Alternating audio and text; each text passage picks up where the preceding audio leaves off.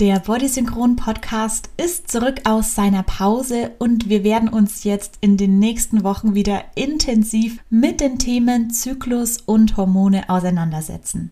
Heute steht das PCO-Syndrom, kurz PCOS, auf dem Programm.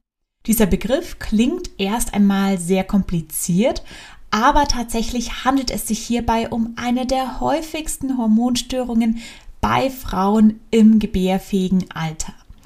Was genau dahinter steckt und ob du vielleicht auch betroffen bist, erfährst du in dieser Podcast-Folge. Herzlich willkommen bei Bodysynchron, dem Podcast rund um den weiblichen Körper. Ich bin Jessica Roch, Autorin und Zykluscoach und ich erkläre dir in diesem Podcast, wie du es schaffst, im Einklang mit deinem Zyklus zu leben. Glaubt man aktuellen Untersuchungen, sind etwa 10% aller Frauen von dem sogenannten polyzystischen Ovar-Syndrom, kurz PCOS, betroffen. Es ist allerdings möglich, dass die Dunkelziffer hier auch noch deutlich höher ist, denn eine große Zahl an Frauen nimmt ja bereits ab dem Teenie-Alter schon die Antibabypille. Und genau die kann die Symptome für PCOS unterdrücken, sodass das Ganze überhaupt nicht bemerkt wird. Dadurch bekommen die Frauen erst nach dem Absetzen der Pille mit, dass sie eigentlich von dieser Hormonstörung betroffen sind. Tatsächlich kann diese hormonelle Störung in verschiedenen Formen auftreten. Und sie kann bei den betroffenen Frauen unterschiedliche Symptome auslösen. Darum ist es ganz wichtig, dass dich dein Gynäkologe oder deine Gynäkologin gründlich untersucht, bevor er oder sie dich dann tatsächlich mit PCOS diagnostiziert. Aber fangen wir mal am Anfang an. Wir wollen uns mit den folgenden drei Fragen zum Thema PCOS Basics beschäftigen. Erstens, was ist PCOS überhaupt genau? Zweitens, wie kann ein Arzt oder eine Ärztin das Ganze diagnostizieren und welcher Fehler kann hierbei auftreten? Und drittens, was genau ist denn der Unterschied zwischen PCO und PCOS? Aber bevor du jetzt schon von diesen Fragen komplett verwirrt bist, lass uns erstmal mit den absoluten Basics starten. Also starten wir mit der ersten Frage. Was genau ist PCOS eigentlich? PCOS oder auch das polyzystische Ovar-Syndrom ist im Grunde eine hormonelle Störung, die sich auch an deinen Eierstöcken bemerkbar machen kann. Dort treten nämlich viele nicht ganz fertig gereifte, klein gebliebene Eibläschen auf, die dort eigentlich nicht hingehören. Sie werden oft auch als Zysten bezeichnet, was aber nicht ganz korrekt ist. Es sind eigentlich unreife Eibläschen. Ich spreche daher auch lieber hier in diesem Podcast von den unreifen Eibläschen statt den Zysten. Diese Eibläschen lassen sich ganz klar auf dem Ultraschall erkennen und sehen aus wie eine kleine Perlenkette. Damit wären wir auch schon beim ersten Symptom von PCOS, nämlich den perlenkettenartigen Zysten in Anführungsstrichen, die an den Eierstöcken auftreten. Es gibt aber auch noch einige weitere Symptome und dazu gehören Haarausfall, starke Behaarung im Gesicht, am Dekolleté und auch am Bauch, das Ganze bezeichnet man auch als Hirsutismus, falls dir dieser Begriff mal unterkommt, aber auch Akne oder fettige Haut und fettige Haare, Gewichtszunahme oder Probleme Gewicht zu verlieren, eine ausbleibende Periode oder extrem lange Zyklen, also Zyklen, die mehr als 35 Tage andauern, aber leider in manchen Fällen auch Unfruchtbarkeit beziehungsweise Probleme, schwanger zu werden, was natürlich Frauen mit Kinderwunsch sehr bedrücken kann, sowie Schlafstörungen und Insulinresistenz. Keine Panik an der Stelle, es muss nicht jedes Symptom bei jeder erkrankten Person auftreten. Aber es ist häufig schon so, dass jemand mit PCOS zumindest unter mehreren dieser Symptome leiden kann. Bleibt PCOS unentdeckt und wird nicht behandelt, dann haben die erkrankten Personen ein erhöhtes Risiko am metabolischen Syndrom, an Typ-2-Diabetes, an Herz-Kreislauf-Erkrankungen, an Depressionen, an Schlafapnoe sowie an Gebärmutterhalskrebs zu erkranken. Darum ist es so wichtig, dass Ärztinnen und Ärzte auch wirklich erkennen, wenn eine Patientin PCOS hat. Die Symptome, die ich dir gerade aufgezählt habe, entstehen durch eine zu starke Produktion von sogenannten Androgenen. Das sind männliche Sexualhormone, zu denen auch das Testosteron zählt. Das kennst du sicherlich. Normalerweise stellen Frauen im gesunden Zustand nur eine geringe Menge dieser männlichen Sexualhormone her. Wir brauchen sie beispielsweise für eine gesunde Libido, für den Muskelaufbau, aber auch für Energie, Motivation und Durchsetzungsvermögen. Du siehst also, eine gewisse Menge an Androgenen wie Testosteron tut uns sogar sehr gut. Doch bei PCOS übertreibt es unser Körper leider etwas mit der Produktion. Unsere Eierstöcke stellen zu viel männliche Sexualhormone her und bringen dadurch dein hormonelles System völlig durcheinander. Insgesamt unterscheidet man vier verschiedene Formen von PCOS, da es sich von Frau zu Frau anders äußern kann. Diese vier Typen sind PCOS mit Insulinresistenz, PCOS mit stillen Entzündungen im Körper, PCOS mit Problemen der Nebennieren und Post-Pill-PCOS, also PCOS, das nach dem Pilleabsetzen auftreten kann. In einer weiteren Folge werde ich nochmal genauer auf die einzelnen PCOS-Typen eingehen, wie man sie unterscheidet und was man je nach Variante tun kann, um den Körper bestmöglichst zu unterstützen. Heute wollen wir aber jetzt erstmal bei den PCOS Basics bleiben, damit es nicht zu kompliziert wird. Bevor wir uns die Antworten auf die nächsten beiden Fragen zum Thema PCOS Basics ansehen wollen, möchte ich dir gerne den Sponsor der heutigen Podcast-Folge vorstellen. Und zwar ist das die Firma Inosivar, die ein Nahrungsergänzungsmittel namens Inositol herstellt. Das ist ein Stoff, der ganz natürlich in unserem Körper, aber auch in verschiedenen Lebensmitteln vorkommt, wie zum Beispiel in Orangen, Mandeln oder auch Kidneybohnen aus der Dose. Dieses Nahrungsergänzungsmittel ist extrem hilfreich, wenn man unter PCOS aufgrund einer Insulinresistenz leidet, also den ersten der vier PCOS-Typen, die ich dir eben genannt habe.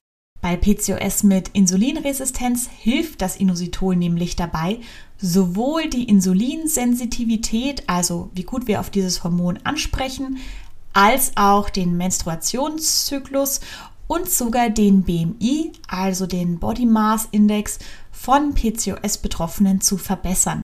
Denn oft haben PCOS-Erkrankte mit Insulinresistenz auch einen erhöhten BMI, den sie nur sehr schwer gesenkt bekommen. Gleichzeitig hat das Inositol aber keine Nebenwirkungen, anders als das Medikament Metformin, das auch super gerne bei PCOS mit Insulinresistenz von Ärzten eingesetzt wird. Das Problem beim Metformin ist aber, es wirkt zwar gut, es bringt aber auch starke Verdauungsbeschwerden wie Durchfall, Blähungen oder auch Übelkeit mit sich. Und das tut das Inositol eben nicht, obwohl es gleich gut wirkt. Deswegen finde ich es sinnvoller, erst mit dem Supplement zu starten und nur wenn es gar nicht anders geht, dann das Medikament auszuprobieren. Das Inositol von Inosivar enthält die beiden wichtigsten Formen, und zwar Myoinositol und D-Chiroinositol. Diese beiden werden in Kombination zur Behandlung von PCOS verwendet. Das ist auch total sinnvoll, denn Studien haben gezeigt, dass das optimale Mischverhältnis dieser beiden Formen zur Behandlung von PCOS bei 40 zu 1 liegen sollte. Das entspricht nämlich auch unserem körpereigenen Verhältnis im Blut. Also wir haben diese beiden Formen auch in unserem Blut. Deswegen sollten wir es so einnehmen, wie es auch in unserem Körper vorkommt. Genau dieses Verhältnis hat das Supplement von Inosivar. Du rührst einfach zweimal täglich das Ganze in ein Glas mit Wasser ein und trinkst es zu einer Mahlzeit. Am besten probierst du es einfach selber mal aus. Ich verlinke dir das Inositol von Inosivar auch in den Show Notes dieser Podcast-Folge. Weiter geht es mit unseren PCOS Basics. Als nächstes wollen wir die Frage beantworten, wie man eigentlich PCOS genau diagnostizieren kann und welche möglichen Fehlerquellen es auch gibt. Laut den sogenannten Rotterdam-Kriterien gibt es klare Vorgaben für die Definition von PCOS. Demnach müssen zwei dieser drei Kriterien für eine sichere Diagnose erfüllt sein.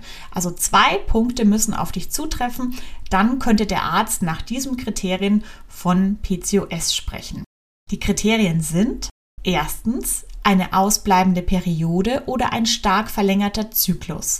Zweitens perlenkettenartige Zysten in Anführungsstrichen an deinen Eierstöcken. Drittens ein erhöhter Spiegel an Androgenen, also an männlichen Sexualhormonen in deinem Blut. Neben dieser Rotterdam-Kriterien gibt es aber auch noch eine weitere Definition, für deren Einsatz sich die AEPCOS Society, also die Androgen Access and Polycystic Ovary Syndrome Society ausspricht. Hierbei müssen alle folgenden Kriterien zutreffen.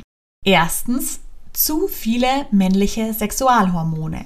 Zweitens eine unregelmäßige bzw. ausbleibende Periode und oder Zysten an deinen Eierstöcken. Drittens alle anderen Krankheiten mit ähnlichen Symptomen müssen ausgeschlossen sein. Mit diesen Kriterien schließt man also aus, dass man andere Ursachen wie beispielsweise eine hypothalamische Amenorrhoe fälschlicherweise mit PCOS verwechselt. Diese häufige Fehlerquelle kann dein Arzt oder deine Ärztin vermeiden, indem sie oder er nicht nur deine Eierstöcke im Ultraschall untersucht, sondern immer, immer, immer auch ein Blutbild macht. Bitte besteh wirklich auf dieses Blutbild, bevor du eine PCOS-Diagnose von deinem Arzt oder deiner Ärztin akzeptierst. Denn genau das führt uns auch schon zu unserer dritten Frage, nämlich was ist eigentlich der Unterschied zwischen PCO und PCOS? Auch PCO steht für polyzystische Ovarien, allerdings ohne das Wort Syndrom am Ende. Darum fehlt auch das S. Das bedeutet, dass Frauen mit PCO zystenartige unreife Eibläschen an ihren Eierstöcken haben, jedoch keinen Überschuss an männlichen Hormonen. So kann es sein, dass bei Frauen mit PCO zum Beispiel die Periode ausbleibt oder nur sehr unregelmäßig kommt. Jedoch werden PCO-Betroffene nicht unter Haarausfall oder unter Gesichtsbehaarung leiden, denn das passiert nur, wenn die männlichen Sexualhormone im Körper stark erhöht sind. PCO ist auch deutlich häufiger verbreitet als PCOS. Bei 25 Prozent aller Frauen können sich von Zeit zu Zeit mehrere Zysten an den Eierstöcken bilden. Sollte das auch bei dir der Fall sein, musst du dir also erstmal keine Sorgen machen, dass du jetzt PCOS hast. Das hast du wirklich nur, wenn auch deine männlichen Hormone im Körper stark erhöht sind. Darum ist es so wichtig, dass eben dein Gynäkologe oder deine Gynäkologin, wie eben schon erwähnt, nicht nur per Ultraschall deine Eierstöcke untersucht und dann sagt, du hast PCOS, sondern dass er oder sie immer deinen gesamten Hormonspiegel im Blut betrachtet und bestenfalls auch noch deinen freien Hormonspiegel im Speichel testet. Denn nur so kann wirklich eine gesicherte Diagnose zu PCOS gestellt werden. Damit sind wir schon wieder am Ende dieser Podcast-Folge angelangt. Ich hoffe, ich konnte dir ein bisschen Klarheit zu dem Thema PCOS schenken. Das waren jetzt wirklich nur die Basics. Wir werden in weiteren Folgen noch tiefer in das Thema eintauchen und auch mal besprechen, was denn so die ersten Schritte sind, wenn man jetzt tatsächlich mit PCOS diagnostiziert wurde. Also bleib gerne dran, abonniere den Kanal, wenn du magst. Und wenn dir die Podcast-Folge gefallen hat, dann würde ich mich wirklich wahnsinnig freuen, wenn du dem Podcast eine 5-Sterne-Bewertung bei iTunes oder bei Spotify schenkst. Denn das führt einfach dazu, dass mehr Frauen den Podcast finden, dass mehr Frauen ihn hören können und unterstützt so auch meine Arbeit. Also lass uns dieses Zykluswissen gemeinsam weiter verbreiten. Wenn du magst, kannst du den Podcast auch an Freundinnen, Verwandte oder Bekannte weiterempfehlen. Und jetzt sage ich vielen Dank fürs Zuhören, für deine Aufmerksamkeit und wünsche dir noch einen tollen Tag. Bis zum nächsten Mal.